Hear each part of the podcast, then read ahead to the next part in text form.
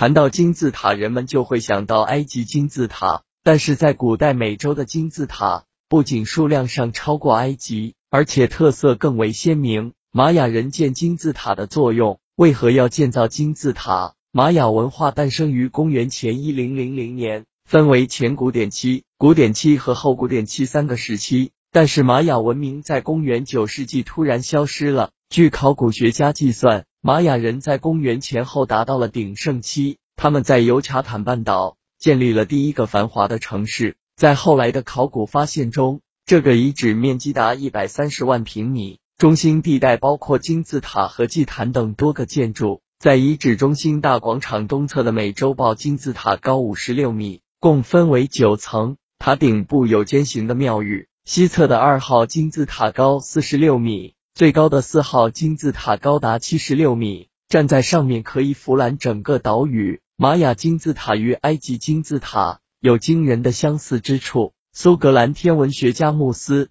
对埃及的两座金字塔做了分析，得出下面的结论：塔的四个面都是等边三角形，并且正好朝着东南西北四个方向。金字塔底边和塔高之比，正好为圆周率与半径之比。塔的高度为地球周长的二十七万分之一，也是地球到太阳距离的一万亿分之一。玛雅人金字塔的分析数据几乎和埃及金字塔一样，不过玛雅人的金字塔的天文方位计算的更加精确。天狼星的光线经过南墙上的气流通道，直射到长眠于大殿中法老的头部；北极星的光线通过北墙的气流通道，直射到下面的殿堂里面。金字塔一直以来被认为是法老的陵墓，但后来人们在金字塔中发现了一些精致的透镜、蓄电池、变压器和其他不知名的合金机械。种种迹象表明，玛雅人的金字塔可能是用于祭祀和观察天象的神坛。